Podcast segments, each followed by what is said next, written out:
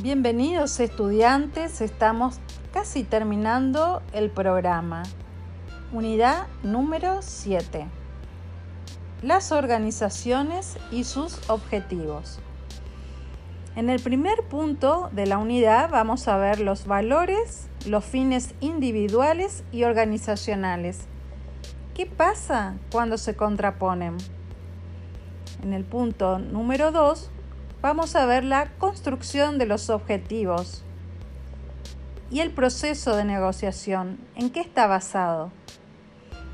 En el punto 3 de la unidad vamos a ver los objetivos, su jerarquía, la diferencia que hay entre objetivos operativos y no operativos.